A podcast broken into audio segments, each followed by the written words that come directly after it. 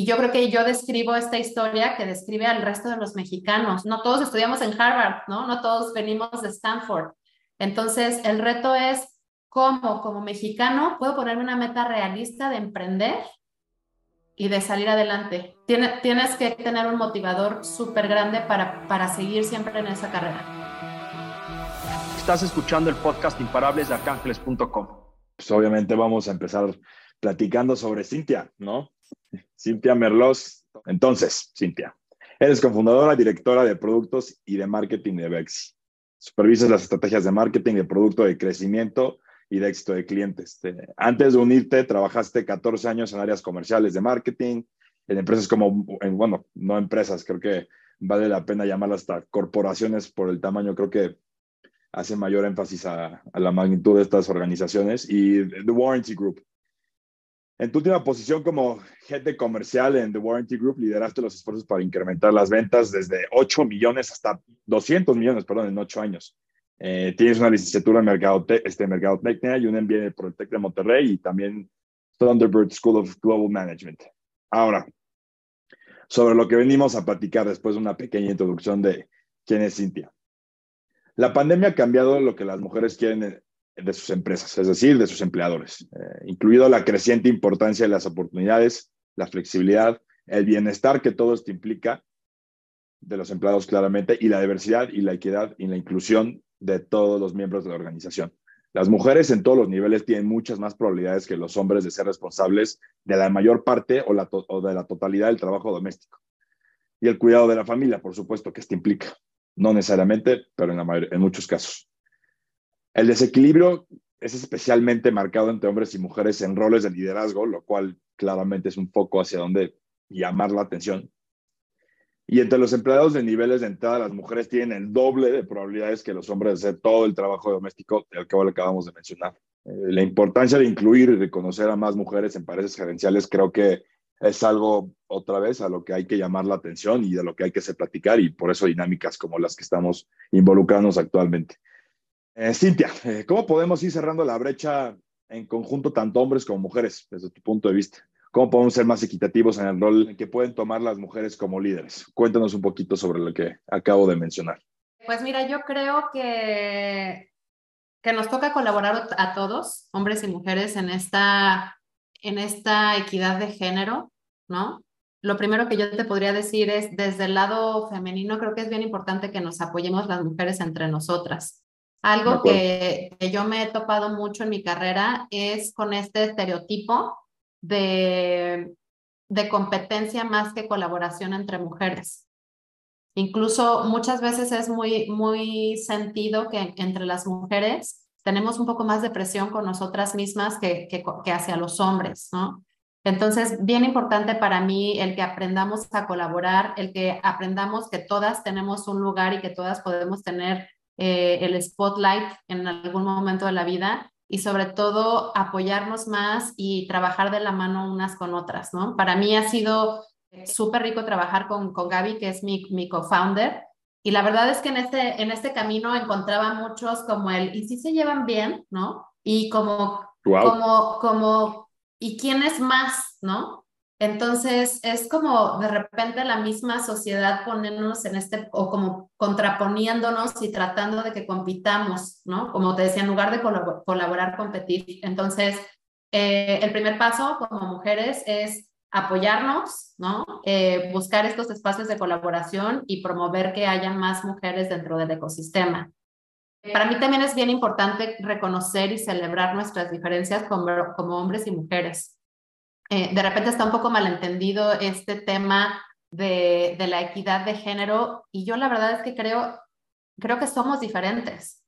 Creo que tenemos capacidades intelectuales iguales, pero nuestras emociones son diferentes, nuestros drivers son diferentes y no hay nada de malo en abrazar cada una de nuestras diferencias y complementarnos, ¿no? La colaboración de hombres y mujeres nos hace más fuertes justamente utilizando esas fortalezas que tenemos cada uno de los sexos en lugar de tratar de ponernos una venda y pensar que no las, que no las hay, ¿no?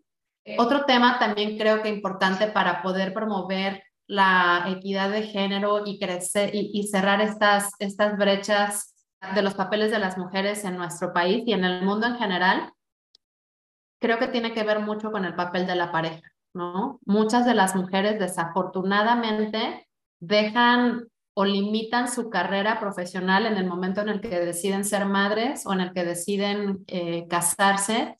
Y yo creo que es bien importante en la economía que hoy vivimos la colaboración, no solo por términos de necesidad, sino por el tema de desarrollo personal de cada una de las personas, ¿no? En mi caso, la verdad es que yo soy súper afortunada. Eh, mi esposo es, bromeamos un poco que, decimos que somos Batman y Robin, ¿no? Y, y, y nos vemos en esa posición de, después de 13 años de matrimonio, eh, a veces a él ha ido mejor en su carrera, a veces me ha ido mejor a mí, pero siempre estamos colaborando en equipo y sobre todo, eh, al principio comentaba que, que yo tengo una hija y creo que este reparto de responsabilidades entre nuestros trabajos y nuestra familia es súper equitativo y ahí es donde creo que sería para mí el, el, decirle a, todas las, a, a todos los chicos, ¿no? Que nos están escuchando, que gran parte de, de, este trabajo en equipo va a ser a sus familias más fuertes y nos va a hacer que nos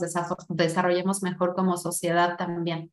Por último, creo que ya hablando de este papel de, de liderazgo y las mujeres que somos, que tenemos el honor de liderar un equipo de trabajo o una compañía, en el caso de las emprendedoras, creo que es bien importante crear un ambiente de cero, cero tolerancia al acoso, ¿no? Es súper triste que estaba viendo por ahí algunas cifras del, del INEGI que leía que 27 de cada 100 mujeres que trabajaron alguna vez en su vida declararon haber sufrido violencia laboral, ¿no? Que puede ser desde discriminación por razones de género eh, o violencia física o sexual o violencia emocional, ¿no? Entonces, creo que es súper importante desde jóvenes aprender a pedir ayuda, aprender a decir, esto no está permitido para mí y sobre todo hombres y mujeres apoyar este, este ambiente de cero tolerancia.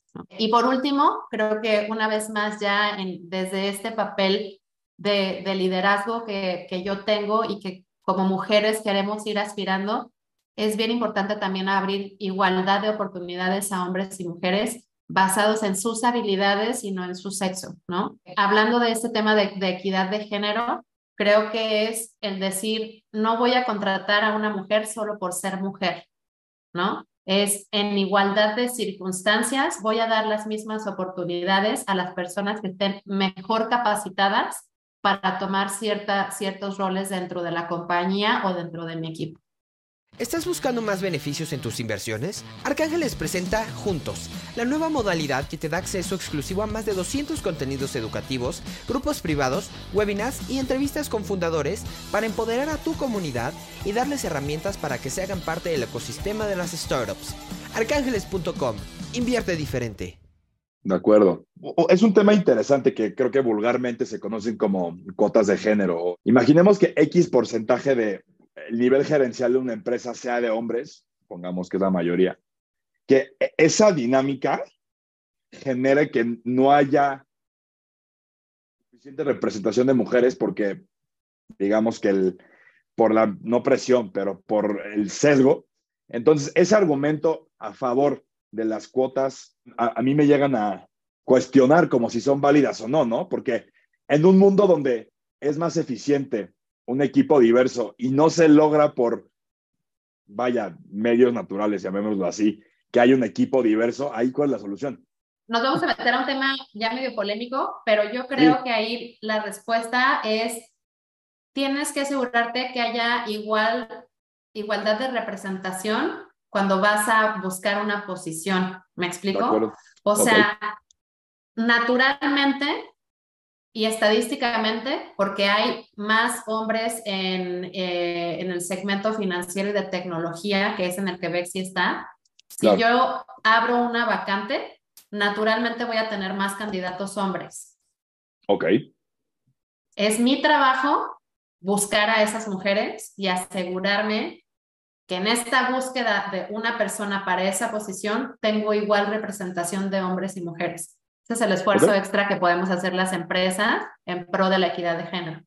Y entonces, igualmente representados ambos sexos, tomas una decisión basado en capacidades. Ok, me gusta. De acuerdo, Cintia. Oye, pues muchísimas gracias por la respuesta. Entonces, ya hablamos de las mujeres en, puestos de liderazgo, particularmente tu caso en Bexi. Ahora, enfoquémonos en el camino de las emprendedoras. Eh, a pesar del progreso y los tiempos modernos que vivimos, las mujeres siguen estando dramáticamente subrepresentadas en estos papeles que, mencionamos. Eh, las mujeres líderes están dejando las empresas donde trabajan debido a que solo tienen acceso a papeles técnicos y de no liderazgo. ¿Crees que esto indique de alguna manera que las mujeres vayan a comenzar un camino emprendedor por esta carencia y tal vez por este sesgo que hasta nos dimos pie a la pregunta que, te acabo de hacer? Yo creo que es, es un gran motivador. O sea, yo creo que al final el hecho de que, de que en tu trabajo no encuentres las oportunidades de crecimiento que estás buscando es una gran manera de, de, motivarte a emprender, ¿no? Eh, pero yo creo que no debe ser el único. O sea, honestamente, creo que nunca he trabajado tanto en mi vida como ahora que soy emprendedora. Y en mi caso particular, te puedo decir que mi, que mi decisión para emprender no tuvo que ver con que no tuviera oportunidades de crecimiento. Entonces, creo que sí hay un tema social importante. Lo que no quisiera es que las mujeres nos victimizáramos y dijéramos, la única razón por la que emprendemos es porque, pues porque no conseguimos buenos, buenas posiciones allá afuera, ¿no? Yo creo que tiene que ser, tiene que motivarte un deseo muy fuerte también de cambiar las cosas, ¿sabes?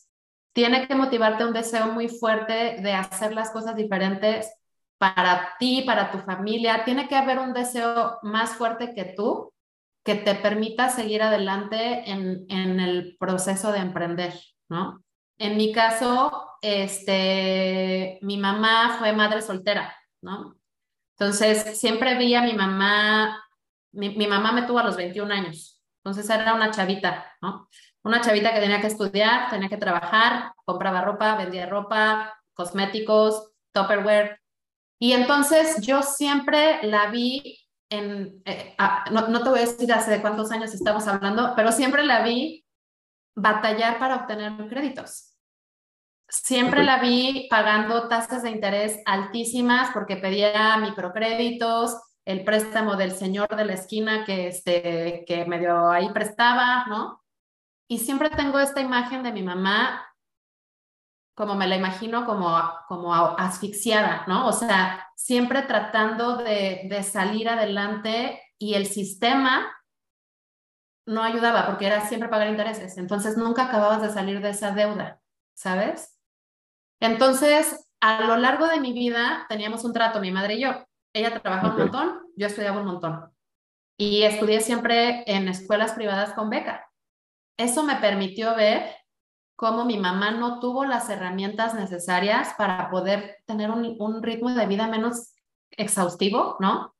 Y me permitió ver cómo el hecho de, de yo tener acceso a becas y a, financiamiento educativo me permitió tener una, una educación, pues una mejor educación que la que había tenido acceso mi familia, ¿no? Eventualmente me permitió conocer a las personas que me invitaron a trabajar en empresas como Mars.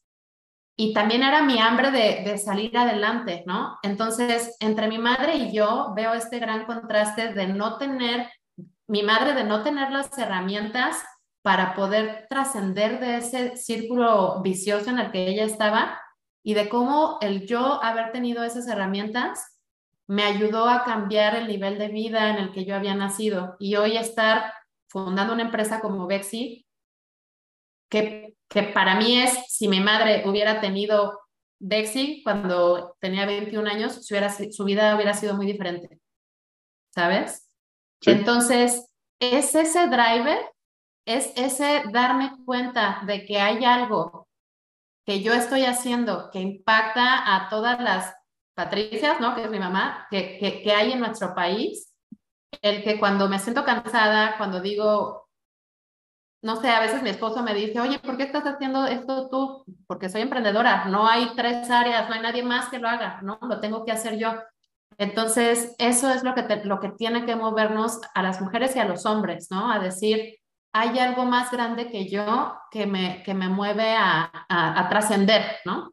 Porque si no, te cansas, ¿no? La, la, verdad es que hay mucho burnout, es, es muy difícil, es muy difícil tener acceso al crédito en nuestro país. Algo que, que, nos ha caracterizado mucho en Bexi es ninguno de los, o sea, todos los fundadores venimos de, de clase media, de estudiar con becas, de, no teníamos las conexiones o el pedigrí que el ecosistema nos pedía para estar correctamente conectados con grandes fondos de inversión, ¿no?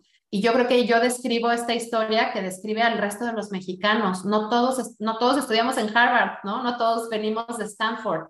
Entonces, el reto es cómo, como mexicano, puedo, tenerme una, puedo ponerme una meta realista de emprender y de salir adelante. tienes que tener un motivador súper grande para, para seguir siempre en esa carrera. Sí, creo que de todo el universo de opciones que pueden tener los posibles emprendedores o emprendedoras en este caso, lo que tenemos que tener, por cierto, es algo que efectivamente mueva a esa persona y que, o más bien, ¿y por qué? Porque como bien lo acabas de indicar, no es para todos bueno, aquí vamos a abrir un poquito a preguntas y respuestas. No sé si la audiencia quisiera hacer alguna pregunta a Cintia. ¿Cómo empiezas? Porque puedes tener una idea maravillosa en tu cabeza y por lo menos en la mía 30 veces he reflexionado de, ¿y luego qué? O sea, ya tengo la idea, ya hice un plan de negocio, ya, ¿luego qué? ¿Qué sigue?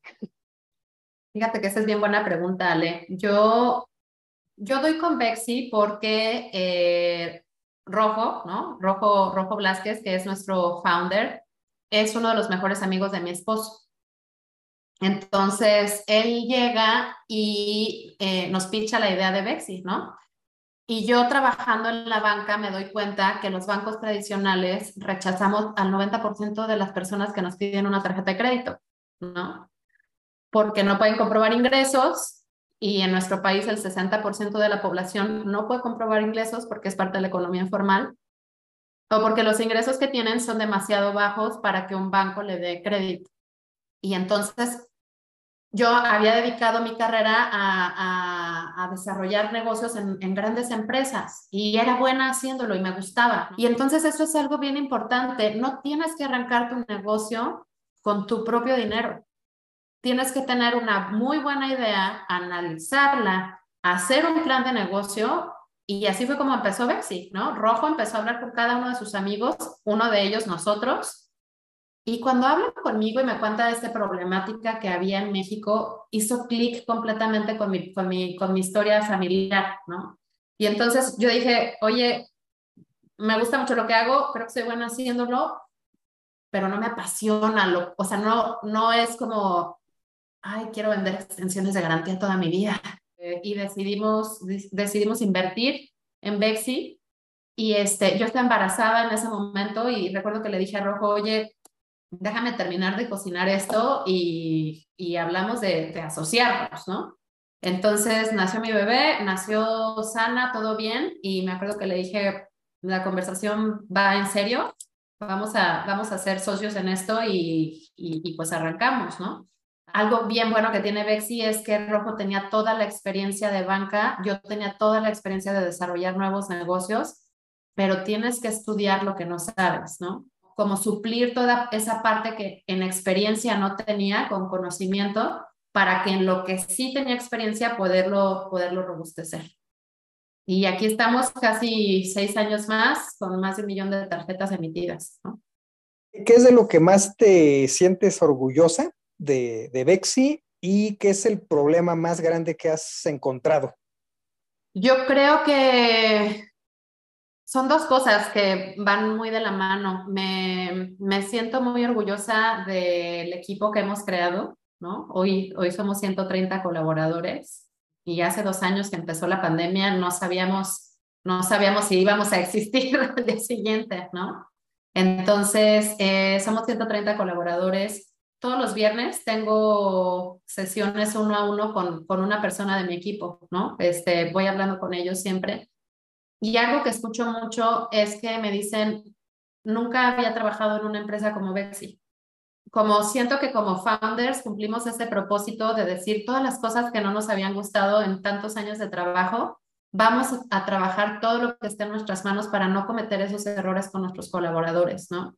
Entonces, temas desde, hablaba al principio de cero, cero tolerancia al acoso, pero también es no promover el bullying, no, no fomentar los chismes, escuchar a tus colaboradores, realmente escucharlos y hacer que sean partícipes de tu empresa. Es muy soberbio pensar que dos o tres personas van a tener la capacidad de, de imaginar todo lo que puede hacer una empresa y si tú aprovechas todos los elementos que tienes dentro de tu compañía para escuchar sus opiniones, las buenas y las que no te gustan tanto, ¿no? Te haces más fuerte. Te haces más fuerte, tienes una empresa más sólida y ellos se sienten también involucrados en lo que están haciendo, ¿no? Eh, y la segunda, pues es obviamente lo que, lo que hemos alcanzado en términos de inclusión financiera. Eh, la verdad es que yo sigo mucho las métricas de impacto, que es saber, por ejemplo, el 80% de nuestros clientes, su primer tarjeta de crédito es Bexi. O medimos cuántos, cuántos de nuestros clientes antes pues, no tenían acceso a una tarjeta de crédito, entonces sabemos que antes usaban microcréditos o préstamos con tasas de interés anual de hasta el 500% o más, ¿no? Entonces, cuando hoy nos enteramos que nuestros clientes han crecido con nosotros, han dejado de usar esas, esas alternativas de financiamiento de locura y escuchamos estas historias de, oye, yo, yo con Bexi, este, pues a lo mejor con los mil pesitos que empecé de línea de crédito, compré cosméticos y en la temporada de graduaciones maquillé a, a un montón de chavitas, pagué mis cosméticos, cosméticos y tuve una ganancia y la siguiente mes pudieron invertir más porque además les vamos incrementando su línea de crédito conforme van haciendo un buen uso de ella. ¿no? Entonces, cuando escuchas esas historias, es, es como lo más, este, lo, lo, más padre. Y lo más difícil, yo creo que lo, lo más, lo más difícil ha sido eh, levantar fondos, ¿no? Es un tema que hay que leer mucho, que hay que investigar mucho, ¿no? Hay que hacer, hay que dedicarle mucho tiempo hay que, pues estás de, estás de cacería, ¿no? Estás como todo el tiempo investigando quién es el partner correcto y sobre todo es bien importante que tomes decisiones de quiénes van a ser tus inversionistas, no solo basado en dinero, sino en que compartas valores con esos inversionistas, que compartas la misión con esos inversionistas y varias otras cosas que, que, creo que más adelante vamos a platicar de, de arcángeles, que, que, es parte de lo que sentimos en común, pero eso es bien importante, no siempre irte solo por quien te, por quien te dice te voy a dar dinero, ¿no? Si no hay más preguntas, creo que la respuesta da, da pie como al siguiente punto que teníamos ganas que, de tocar, que es básicamente los primeros pasos de, eh, una emprendedora. Este, Cintia, ¿qué nos podrías decir? ¿Qué, ¿cuáles serían un buen lugar o los, los must los que, algo que no le puede hacer falta a alguien para empezar a emprender? Eh, la parte emocional, tener un grupo de soporte, ¿no? O sea, es súper, súper importante y, y, y, hablando del tema de mujeres, es bien importante si eres madre de familia, si tienes hijos, ¿no? O sea, que, que, te, que busques un grupo de apoyo porque lo, lo vas a requerir, ¿no? Eh, ser emprendedora es un camino muy solitario. Luego, entre nosotros, los, los founders de Bexi, nos, nos este, reímos un poco de eso. Hay muchas cosas que tienes que pensar en solo y muchas veces no tienes esta cobija que te da una compañía de decirte sí es por aquí o ya lo hicimos antes, ¿no? O, lo que no sabes, este, te dan un curso, entonces lo que no sabes lo tienes que investigar tú y nadie más, ¿no? en, el, en la parte profesional, yo también hablaba mucho de, de, cómo antes de Bexi y antes de esta conversación con Rojo había pensado como quiero hacer algo, quiero poner mi negocio, pero yo siempre pensaba quiero poner mi negocio porque quiero ser mi propia jefa y no quiero que nadie me mande, ¿no?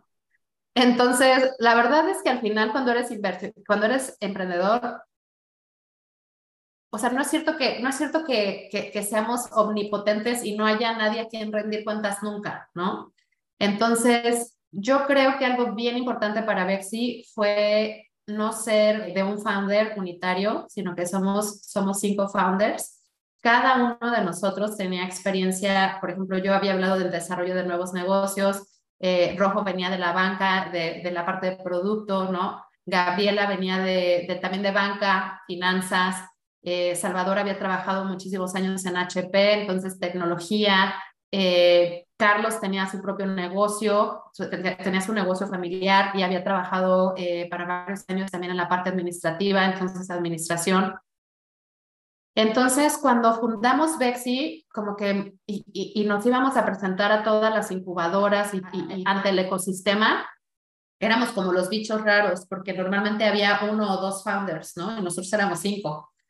Y, este, y la verdad es que hoy, tantos años después, para mí ha sido súper rico poder cargar todo este peso con más hombros, ¿no? Poder dividir las, las responsabilidades eh, entonces creo que ese sería uno de mis consejos. Busquen, un, busquen a alguien, busquen a un aliado. No tienen que ser cinco, pero no tienen que hacerlo solos, ¿no? Eh, la carga es más llevadera y va a haber veces que se van a querer matar, pero esto es como un matrimonio. Yo lo describo como cuando, cuando, cuando hemos tenido diferencias, siempre pienso, a ver, no podemos llegar a un acuerdo, pero tenemos un hijo en común. ¿Cómo hacemos lo mejor por este hijo que es Bexi? Y entonces todos cambiamos el chip y decimos, ok, vamos a dejar los egos al lado y pensemos cómo hacemos que cada uno le aportemos a nuestro hijo, ¿no? Eh, ya, ya mencioné el, el autoaprendizaje.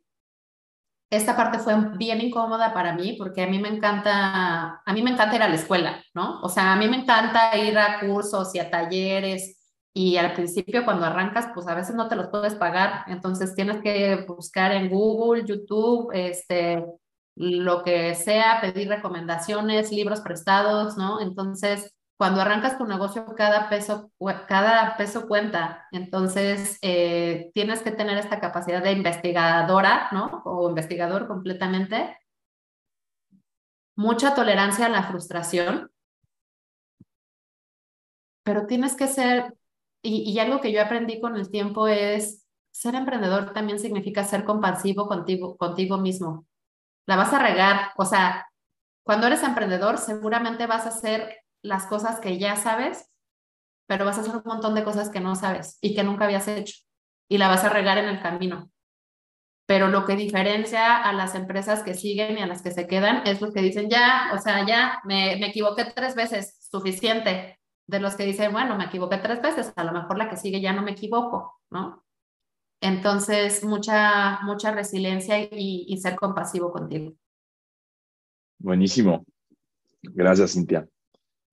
Ya hay cosas súper importantes en el, en el ambiente laboral como la importancia de trabajar remotamente, este, tener horarios flexibles. Este. Las mujeres también quieren más oportunidades para avanzar y tener una mejor cultura laboral, que creo que es algo que Bexi promueve activamente y creo que es algo, y creo que fue no, te quería interrumpir en el momento, pero creo que es un punto súper importante a destacar dentro de la cultura de Bexi, pero ¿cómo crees que se puede incrementar el número de mujeres en la industria financiera y tecnológica en la cual está metida Bexi? O sea, fuera de lo que ustedes hacen e implementan hoy en día en Bexi, ¿qué más se podría hacer? O hasta a nivel de todo el sector, ¿qué más se podría hacer esfuerzos, como esfuerzos en conjunto, perdón? Fíjate que eh, realmente creo que el trabajo remoto es súper, súper relevante. Eh, de hecho, antes de la pandemia, Bexi ya tenía un horario, ya tenía una estructura em, híbrida, ¿no? Este, teníamos un par de días en la oficina y un par de días en casa. De hecho, tenemos un grupo en particular donde, donde realmente pues, la mayoría del grupo son mamás, ¿no? Entonces, eh, en este equipo no hay un horario de trabajo, sino ciertas horas a, cubrir, ¿no? Entonces, ellas tienen la libertad de decir, oye, pues me, conecto en la mañana, en la tarde, en la noche, a la hora que yo, yo, este, que yo pueda, ¿no? Creo que también algo bien importante tiene que ver desde la formación temprana. O sea, creo que es algo que sí tenemos que hacer como sociedad, porque eh, me parece que asignamos muchos roles a las niñas que las alejan mucho de la ciencia y la tecnología, ¿no? Entonces, desde meterlas a talleres de, de, de, STEAM, por ejemplo, ¿no? el no encasillar en general como toda esta parte mucho más técnica o mucho más científica en como que es algo de niños, ¿no? Eh, y eso es algo que podemos hacer activamente como, como sociedad. Este, también me parece bien, bien importante que hablaba al principio de celebrar nuestras diferencias y reconocer nuestras diferencias. En mi experiencia, creo que una de las cosas que hay que trabajar más con las mujeres es en, en su seguridad, ¿no? Y, y cuando estamos trabajando con, con, jóvenes profesionistas, es importante dedicarles tiempo a eso, ¿no? Por ejemplo, algo, que, algo que yo hago mucho, y esto lo, lo hago mucho tanto con las jóvenes como con los, con los chicos, ¿no? Es, eh, hago estos ejercicios donde si van a presentar a alguien más, les pido que me presenten primero a mí y les hago challenge y challenge y challenge hasta que están listas. Y entonces cuando las expongo al público, es súper, o sea, es como, como si pude, ¿no? O sea, y, y, y, hubo un trabajo y una preparación y un entrenamiento. Y entonces cuando lo hacen por primera vez, no se estrellan en el parabrisas, ¿no? Y dicen, a lo mejor no tuve las herramientas para hacerlo. Súper interesante y y, creo que aquí cabe un espacio para que efectivamente conozcan un poquito más sobre qué es, ¿no? Bexi es un Challenger Credit Card mexicano que ofrece una tarjeta de crédito a jóvenes no atendidos por la banca. Es decir, ¿a qué me refiero? Para los que no estén familiarizados con la nomenclatura o con los términos rimbombantes y luego medio pochos con los que nos metemos en, en capital emprendedor o en el ecosistema emprendedor en general, es que básicamente reta, como lo dice la palabra en inglés, traducida de español, a otras organizaciones financieras particularmente con un nuevo producto financiero, en este caso la tarjeta de, de Bexi. Aquí es donde doy, doy, doy pie a, la pregunta, ya que platiqué un poquito sobre qué se trata Bexi. Eh, Bexi representa la cultura del empoderamiento femenino en, en, el ambiente en el que se mueve, Cintia. Eh, ¿Por qué nos cuentas un poquito de sobre números? ¿Cuántas mujeres se emplean actualmente? Sabemos que gran parte del equipo fundador es eh, son, son mujeres, pero cuéntanos un poquito más sobre cómo representan a las mujeres en su organización. Pues mira, el 51% de las mujeres, de, de, las colaboradoras son, son mujeres, pero creo que la cifra más importante es decirte que el 72% de las posiciones de liderazgo en Bexi están ocupadas por mujeres, ¿no? Incluyéndonos a, a, a Gaby y, y, a mí. Claro. Entonces, sí, definitivamente creo que es algo que, creo que es algo que ya ni se siente, ¿no? O sea, no, como no, no había pensado en eso. Sí. Pero nunca he escuchado un tema en Bexi como decir si, es porque es hombre o porque es mujer, ¿no? O sea, ya la coexistencia de hombres y mujeres es tan equitativa que, que, que, pues no, no hay paso a eso, ¿no?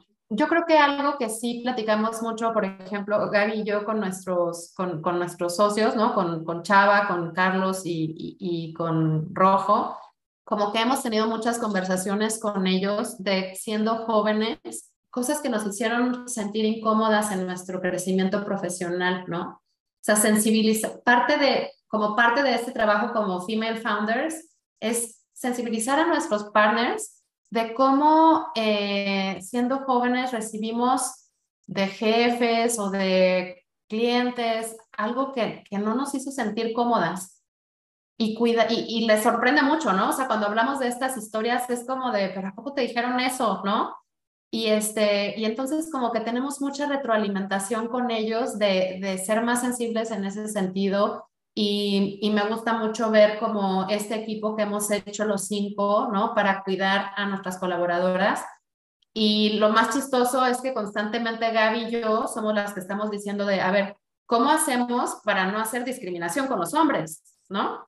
O sea, claro, no, sí, ¿cómo haces? Puede, ir en los dos sentidos, totalmente. Claro, o sea, ¿cómo haces este esfuerzo de, de de si somos female founders, lo que te decía al principio, si somos female founders, si queremos igualdad de representación, si queremos que las mujeres tengan un espacio seguro en nuestras empresas, pero no queremos que nuestros colaboradores sientan que están en un matriarcado donde... ¿Me, me, explico? Sí, Entonces, no, no, se, entiende perfectamente la... Este, que te fijes en eso, claro. Entonces, este, creo que ese es el, esfuerzo que nosotras hacemos en ese sentido. Ok, increíble. Ahora, también para platicar por qué siquiera estamos aquí, ¿verdad? Eh, ¿Cómo nos conocimos, este, Cintia? Eh, creo que voy a dar una pequeña introducción o una idea general de qué es Arcángeles. para todos los que no saben atinadamente qué hacemos en Arcángeles, les, les comento lo siguiente. Arcángeles es la primera plataforma de financiamiento colectivo en México que canaliza recursos a las startups, es decir, a empresas de alto crecimiento. Em, esto, ¿por qué lo hacemos? Lo hacemos con la misión de aceitar un poquito más el ecosistema emprendedor y no solamente darle, o más bien darle acceso a cómo se puede generar riqueza invirtiendo en esta clase de activos, es decir, en las startups. Entonces, después de darle una pensada a eso, pues obviamente el financiamiento colectivo cobra muchísima importancia y en un mundo donde puedes fidelizar y tener a tus clientes como socios a través de plataformas como Arcángeles, pues tiene, cobra mucha relevancia.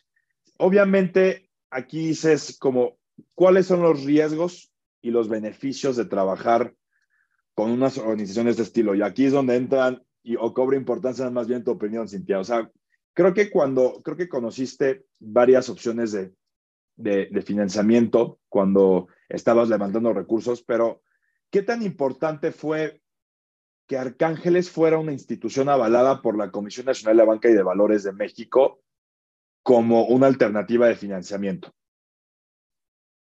Eh, yo creo, y, voy a dar un paso atrás, sobre todo para los que les interesa saber el camino de, de, cómo te financias para, hacer tu propio negocio, ¿no? Hablaba yo al principio en una línea de tiempo, normalmente lo haces primero con friends and family, ¿no? Entonces, buscas amigos y familiares que, este, están dispuestos a apostarle a, a, la idea que tú, que tú estás vendiendo, ¿no? Cuando logras ese primer paso, hay en el ecosistema y hay que investigar, no sé, por ejemplo, hay fintech, insurtech, este, foodtech, ¿no? O sea, hay como, hay como eh, muchas asociaciones que se encargan de promover el crecimiento de, los emprendedores dependiendo del ramo en el que se están especializando. Así dimos nosotros con, con Village Capital, ¿no? Trae ahí un programa de aceleración para, para nosotros y Village Capital nos presentó con Arcángeles, ¿no? Que es en realidad cómo funciona una vez que entras al, al ecosistema emprendedor, ¿no? O sea, siempre hay alguien que te va a presentar a alguien, ¿no? Es, es un poco el, el, camino. Village Capital nos, nos, nos presentó a Luis y hace, hace un momento hablaba de cuando vas a elegir a tus inversionistas, no solamente importa el dinero, sino importa todo lo demás que aportan a tu compañía, ¿no? Y en este caso, para nosotros, el que Arcángeles invirtiera en Bexi era algo súper relevante por el renombre que ellos tenían, ¿no? Y es un poco como empieza a echarse a andar la bola de nieve de, los emprendedores, porque lo que sucede es que con la experiencia que tenía Arcángeles en el mercado, con, el, con las conexiones que tiene, ¿no? Era como en el, para el siguiente paso, era no solamente lo que había aportado Arcángeles en valor económico en ese momento, sino era como la validación de, ok, Arcángeles invirtió en Bexi, entonces Bexi debe de ser una empresa seria. Entonces te da, te da esa validación, te da eh, ese renombre, eh, conoce a muchas empresas, entonces nos empezó a conectar con más personas dentro del ecosistema. De hecho, acabamos de eh, una empresa que Arcángeles nos presentó o unos inversionistas que, que Arcángeles nos presentó acaban de, de ofrecernos una nueva inversión, ¿no? Entonces se empieza a volver como, como este, este efecto, efecto positivo, ¿no?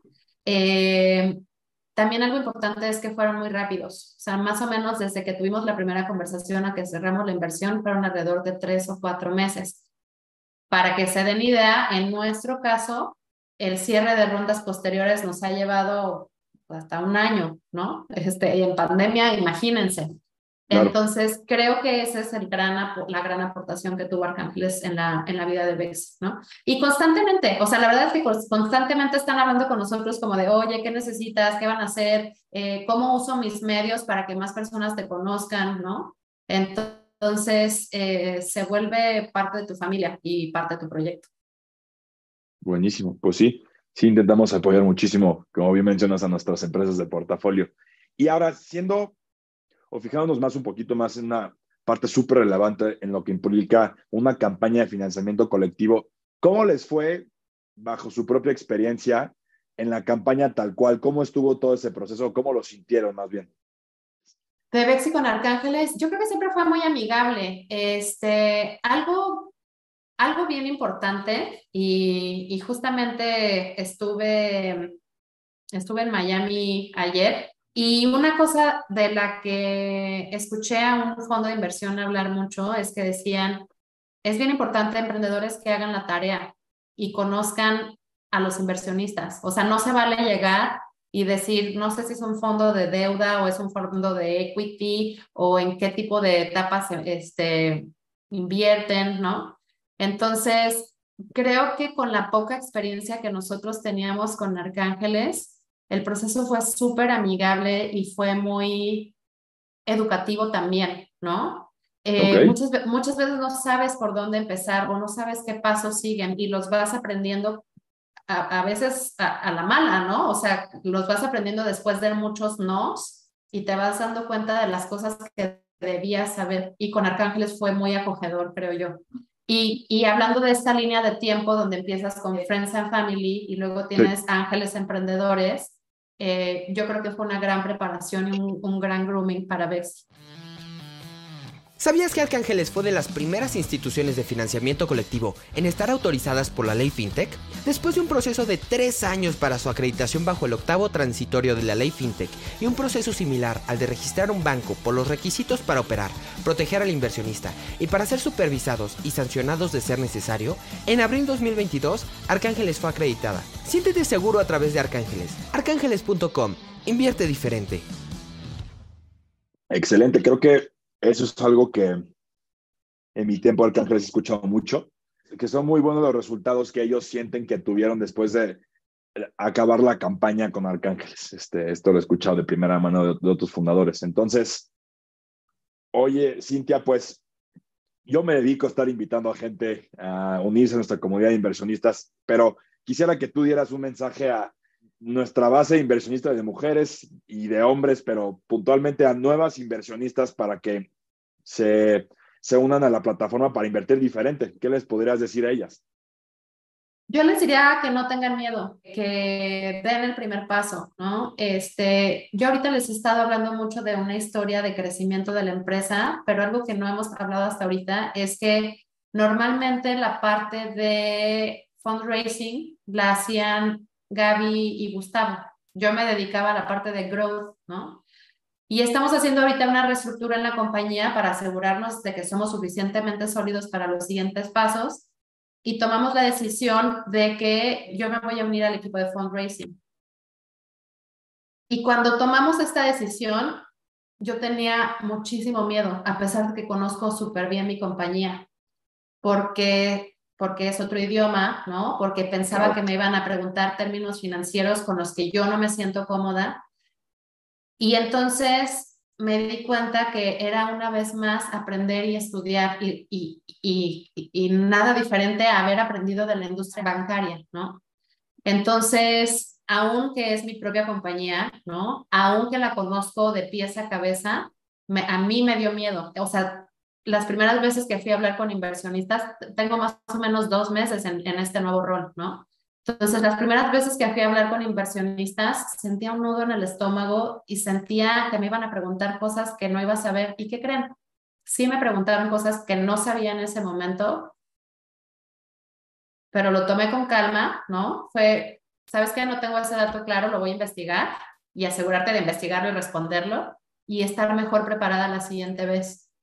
Y después de cuatro, cinco, seis reuniones, sabía lo que me iban a preguntar, ¿no? Estaba preparada para esas cosas. Entonces, no tienes que saberlo todo, pero sí es tu obligación prepararte, estar lo mejor preparada posible y en el camino lo vas a seguir aprendiendo, ¿no? Eh, hay muchísima bibliografía allá afuera, este, entonces voy a repetir, es un, es un camino de autoaprendizaje constante, ¿no? Entonces, den el salto, no tienen que saberlo todo el primer día, pero, no, pero nunca van a llegar, a saberlo si no dan ese primer paso. Buenísimo. Sí, creo que una vez más subrayando la invitación de Cintia, tanto para emprender como para invertir en, en, capital emprendedor, en ese salto. Eh, otra vez robando un poquito del, del contenido de, de Cintia, de sus palabras. Infórmense, em, atrévanse y sobre todo diviértanse. Así que, bueno, creo que aquí se nos acaba el tiempo, Cintia. Muchísimas gracias por este, prestarnos un poquito de tu tiempo, que sabemos que estás sumamente ocupada. Entonces, eh, y bueno, de parte de todos los que están escuchando, gracias y todos inviertan diferente y únense y conozcan un poquito más de Arcángeles. Muchas gracias.